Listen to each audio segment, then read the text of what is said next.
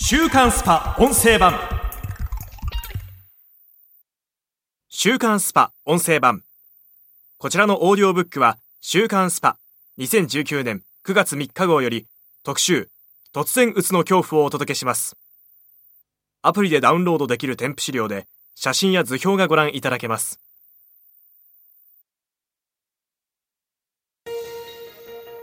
労働環境の悪化で予期せぬきっかけがうつを発症させる。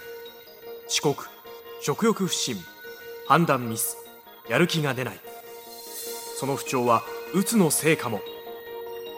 突然うつの恐怖。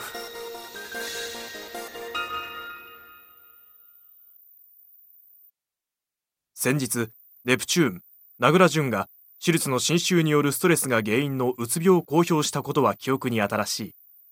このようにそれまで何の前触れもなく元気だった人が意外な理由やきっかけで急にうつ状態になってしまう例は多いという。そんな突然うつとも言うべき現象はなぜ起きるのか。実態に迫ってみた。まずはアプリでダウンロードできるグラフ。心が折れた人500人アンケートをご覧いただきたい。全国の40代男性2580人に調査したところ突然心が折れてうつ状態になったと回答したのは784人。実に約30%の男性が自分でも予期せず突然うつと呼べるような状態に見舞われたことがあるという結果になった。慢性的な抑うつ状態が続く従来のうつ病と違いなぜ突然心が折れるのか。人材育成コンサルティング企業代表の前川隆夫氏は背景に労働環境の変化を挙げる。ただでさえ人員不足でギリギリの企業が多い中働き方改革の推進により労働時間の短縮作業の効率化生産性の向上を急ピッチで進めるムードが高まった。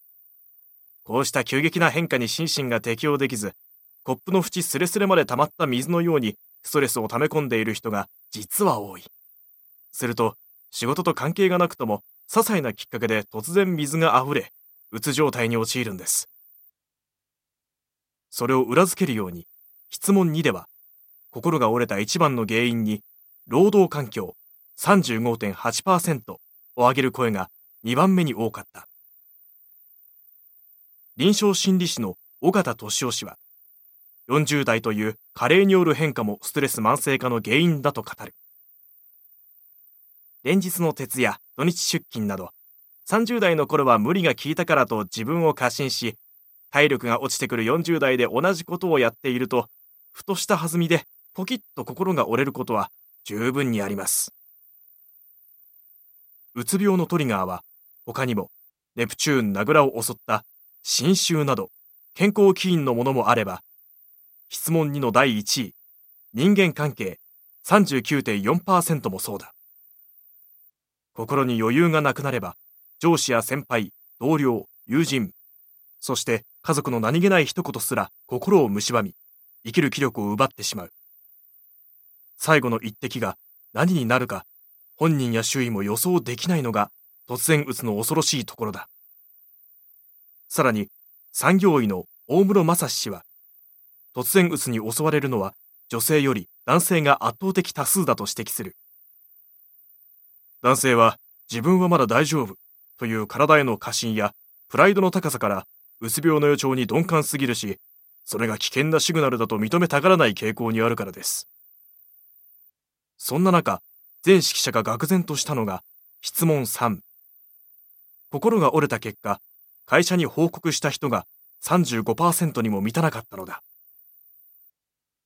社員と企業に信頼関係が構築できていない証働き盛りの男性のメンタル不調を放置すれば他の社員へのうつ病の連鎖や企業活動全体に悪影響を及ぼすリスクが高い。まして質問4にあるように会社に報告したら減給降格解雇された。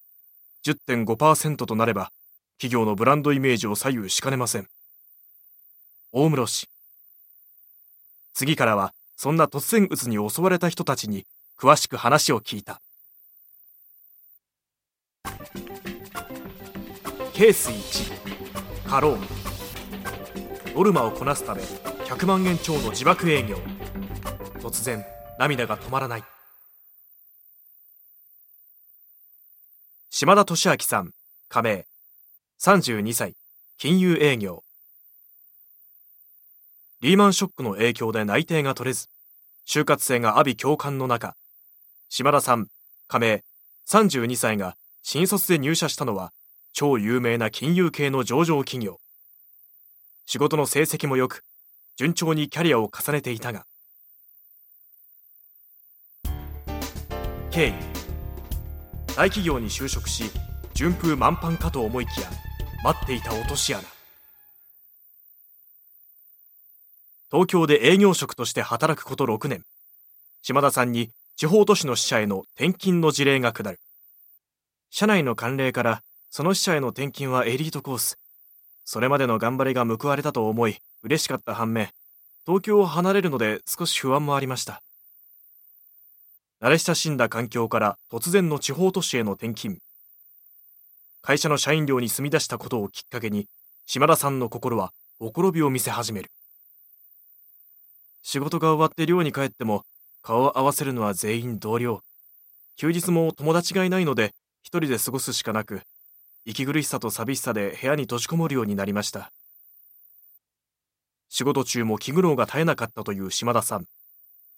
どんどん厳しくなるノルマをこなすため自腹で投資信託を買う自爆営業にも手を染めなんとか売り上げを上げ続けていたが上司からの当たりはひどく厳しかったという。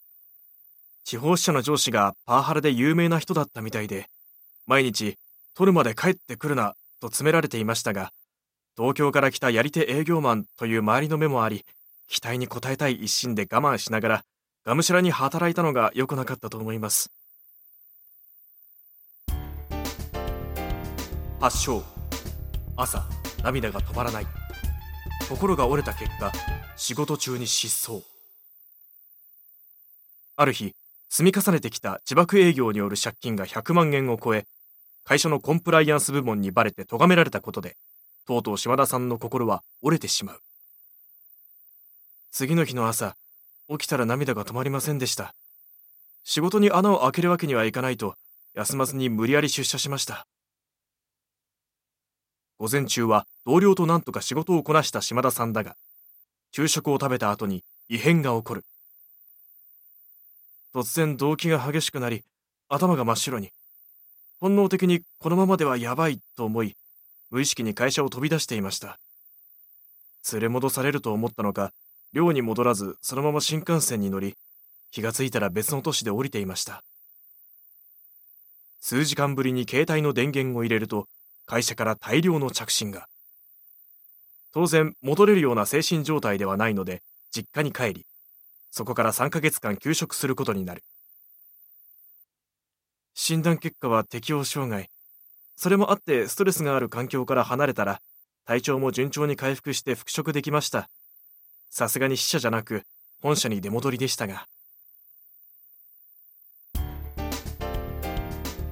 その後2度目のダウンそして転職。気になる現状は？しかし今年の春島田さんは精神を病み再びダウンしてしまう。過呼吸になり気がついたら病院のベッドでした。慣れたものでああまたかと思いましたね。一度心が折れると再発しやすくなると聞いていましたし CT スキャンの結果も異常なし。昇進がかかった仕事のプレッシャーでメンタルをやられたんでしょう。一度目の給食時は苦労して入った大企業だからと復帰を望んだが、二度目でもういいやと踏ん切りがつき、給食中に見つけた他の職場に転職。環境は良くなったのだろうか。全くの異業種ですが、ストレスもなくとても快適です。一度目の時から僕の様子を見ていた妻は泣いて喜んでくれた。前の職場では社内の空気もあって自分で自分を追い込んでしまっていたのがダメだったんでしょう。逃げることも大切だと学びましたね。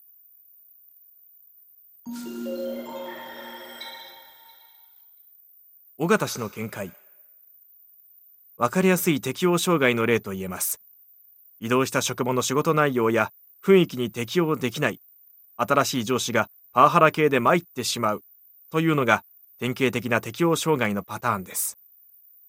適応障害の多くは仕事起因のため、移動や退職によって環境を変えると半年程度で完治するケースも目立ちます。週刊スパ音声版こちらの配信のフルバージョンは audiobook.jp の聞き放題プランで配信中です。ポッドキャストの詳細欄にある URL からご登録いただければ初月無料でお聞きいただけます